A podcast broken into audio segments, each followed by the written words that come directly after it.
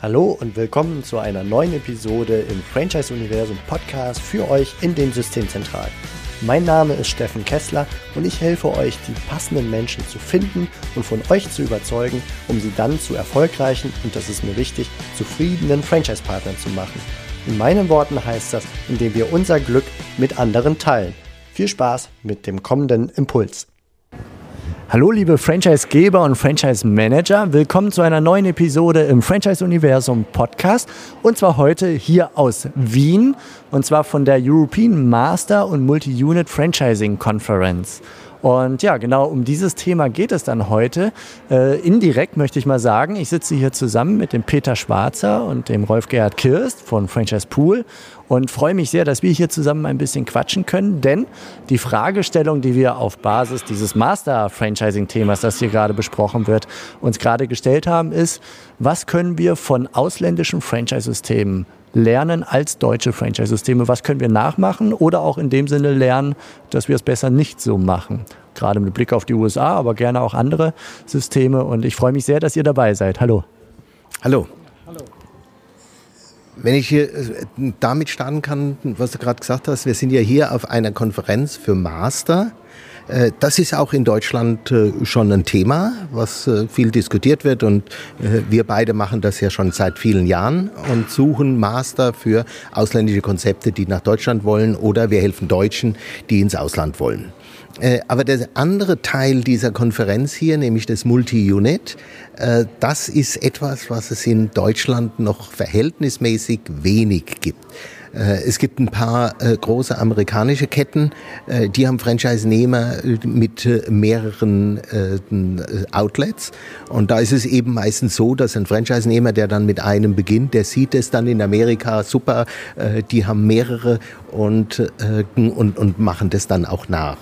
Wenn ich jetzt aber heute jemanden anspreche, der noch nicht im Franchise tätig ist und ich sage, ja, wir suchen einen sogenannten Multi-Unit-Partner, dann äh, ist da eine gewisse Zurückhaltung. Und äh, zur Erklärung, ein Master, der startet mit einem Piloten und sucht dann Sub-Franchise-Nehmer. Ein Multi-Unit startet mit einem Geschäft und macht dann weitere gleichartige Geschäfte in einem bestimmten Territorium, aber alles äh, äh eigene, äh, eigene Läden. Und das ist auf der anderen Seite äh, ein sehr lukratives Geschäft und äh, da möchte ich einsteigen mit einem Erlebnis, was ich hatte vor vielen Jahren in USA. Da war ich äh, für eine äh, Kaffeeshop-Kette, äh, die ich vertreten habe, bin ich in Los Angeles gewesen und dann haben die zu mir gesagt, ah, ich stelle dir mal den und den vor. Namen habe ich natürlich jetzt nach zwölf oder 14 Jahren vergessen. Äh, der ist Multi-Unit-Partner, der hat auch ein paar Coffeeshops von, von uns. Und dann habe ich den kennengelernt, dann hat er, mir sich ein, hat er mich eingeladen äh, in seine Villa, Villa in Beverly Hills. Und äh, ganz stolz und hat mir dann gezeigt. Und dann haben wir natürlich auch über das Geschäft. Und dann hat er gesagt, ja, ich bin Multi-Unit-Franchise-Nehmer von bam, bam, bam, bam, bam, ich glaube sieben oder acht verschiedenen Marken und hat, äh, ich glaube, über 75 äh, Geschäfte hatte der. Ja. Und der war also wirklich ein absoluter Multi- äh, Millionär ja, und, äh, und hat mir dann auch ganz stolz sein Auto gezeigt. Das war ein Mercedes, ich weiß gar nicht, den Typ mit diesen Flügeltüren, aber ein brandneues Auto. Äh, was, was kostet so ein Auto? 500.000, 600.000 oder, oder noch mehr. Äh, das heißt also, gerade in den USA gibt es Franchise-Nehmer, die ein, äh, eine Masse von, äh, von verschiedenen Systemen, aber auch Standorten haben und die mit Multi-Unit teilweise mehr verdienen als der Franchise-Geber. Also das Thema Thema Multi-Unit ist in Deutschland überhaupt noch nicht präsent, würde ich jetzt mal sagen, oder ganz wenig nur. Aber das äh, könnte ein ganz, ganz spannendes Thema auch äh, für Deutschland werden. Habt ihr, die Frage geht gerne Richtung dir oder dir, Peter, ähm, habt ihr ein Gefühl, warum in Deutschland die Franchise-Geber, also Frage 1 ist es, ist der Vorbehalt eher auf Franchise-Geber-Seite oder eher auf Franchise-Nehmer-Seite, die sich nicht trauen, so schnell, so stark zu expandieren? Und Frage Nummer zwei, wenn es denn die Franchise-Geber-Seite, die jetzt hier zuhört, äh, Franchise-Geber und Franchise-Manager, wenn da primär die Vorbehalte möglicherweise sind, dass man Beispielsweise könnte ich mir vorstellen, die Marktmacht des einzelnen Franchise-Nehmers fürchtet, wenn er zu viele Standorte unter seinen Fittichen hat, Ähm, ja, woher kommt das, woher rührt das und was kann man von den Amerikanern lernen, dass man diese Vorbehalte vielleicht ein bisschen ablegt? Also ich denke, die, ähm, es ist ja für alle vom Vorteil, wenn ein System organisch wächst. Ähm, ich kann jetzt nicht nachvollziehen, warum Franchisegeber äh, äh, keine Multi-Unit-Operators oder Franchise-Nehmer haben wollen. Ähm, die kennen, wenn, wenn die sich halt qualifiziert haben. Also wenn sie bewiesen haben, sie können ein Geschäft äh, erfolgreich und profitabel eben leiten, dann sind das schon mal Kandidaten, vielleicht ein zweites oder drittes aufzumachen. Und da muss man eben, äh, eben aber auch aufpassen, weil nicht jeder, der mit einem Geschäft erfolgreich ist, schafft das auch mit zwei oder dreien. Also da müssen natürlich klare Kriterien und Richtlinien da sein, die dann äh, einem Franchisegeber die Möglichkeit geben, ähm, organisch die Franchise-Nehmer, die sie schon haben, hochzuziehen. Was für Kriterien haben denn da so Franchise-Geber im Ausland typischerweise? Also man muss sich selber erstmal beweisen. Kann ich, kann ich den, äh, erstmal kann ich den Laden profitabel leiten, aber folge ich auch den Standards des Systems.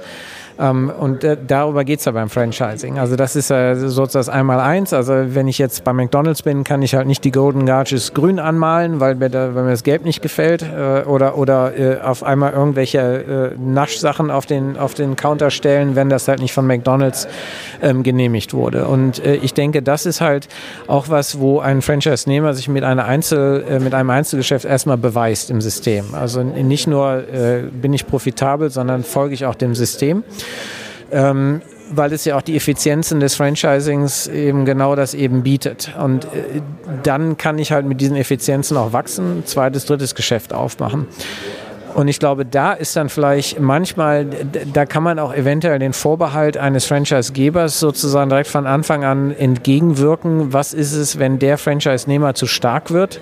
Weil wenn ich 100 äh, Geschäfte habe und dem gehören 55 davon, ähm, ist das sicherlich eine berechtigte Sorge. Aber wenn diese Person sich halt vorher bewiesen hat, ich kann den Standards, äh, ich folge dem Standards des Systems und es ist klar, dass der Franchisor halt für die Marke zuständig ist und ich für die operativen Aspekte. Ähm, das lernt man ja mit den Jahren. Also man macht ja nicht über Nacht 50 Geschäfte auf. Also man, man sieht ja auch, der Franchisegeber ist ja nicht gezwungen, ein zweites, drittes Franchise-Agreement oder, oder Vertrag den, äh, den Einzelnehmer unterschreiben zu lassen.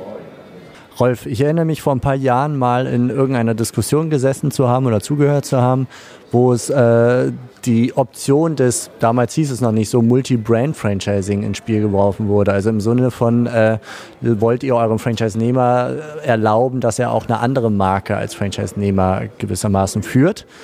Und damals hieß es noch auf gar keinen Fall, so erinnere ich mich das jedenfalls in meiner Erinnerung, ähm, so von wegen, mein Franchise-Nehmer ist meiner und der verzettelt sich sonst oder ähnliches. Was hat sich geändert? Falls sich in Deutschland was geändert hat, aber in meiner Wahrnehmung ist es, glaube ich, so, ähm, dass da ein bisschen mehr Bereitschaft da ist. Ist das, dass die klassischen Gründe einfach viel schwerer zu finden sind und man jetzt einfach offener für andere Wege ist?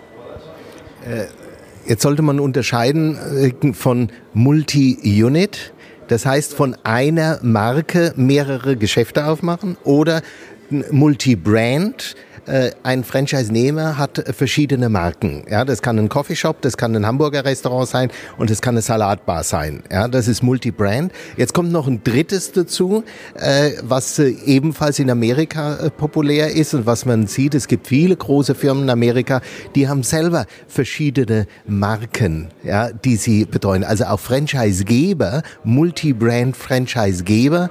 Äh, das ist meines Wissens ich weiß nicht, ob du einen kennst in Deutschland, der verschiedene Marken unter einem Dach vereinigt, aber das gibt, das gibt es ganz wenig nur kurz zum Reinwerfen, die Enchilada-Gruppe würde mir jetzt spontan einfallen mit Wirtshäusern und Pommesfreunde und Dean David und ähnliche. Aber es gibt nicht unendlich viele. Ja? ja, also es gibt nicht viele. Aber in Amerika, da kann der Peter wieder äh, mehr äh, dazu sagen, da ist das äh, sehr oft, äh, sehr oft der Fall.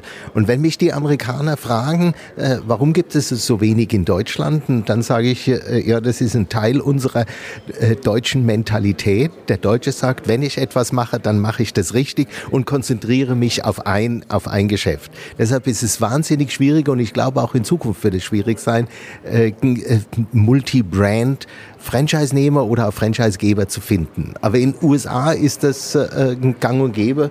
Peter, vielleicht hast du ja, dazu was. Klassische Beispiel ist Yum Brands, denen gehört äh, KFC, ähm, Taco Bell, was man in Deutschland nicht so kennt, und äh, Pizza Hut. Und was die selber machen, ist das sogenannte Co-Branding. Das heißt, die verkaufen äh, eine Lizenz für Taco Bell und für KFC an den gleichen Franchise-Nehmer. Das ist von, von außen äh, sieht das aus wie zwei verschiedene Gebäude und man geht in eins rein und auf der auf links gibt es dann die, die, die Kentucky Fried Chicken und rechts gibt es dann die, die, die Tacos.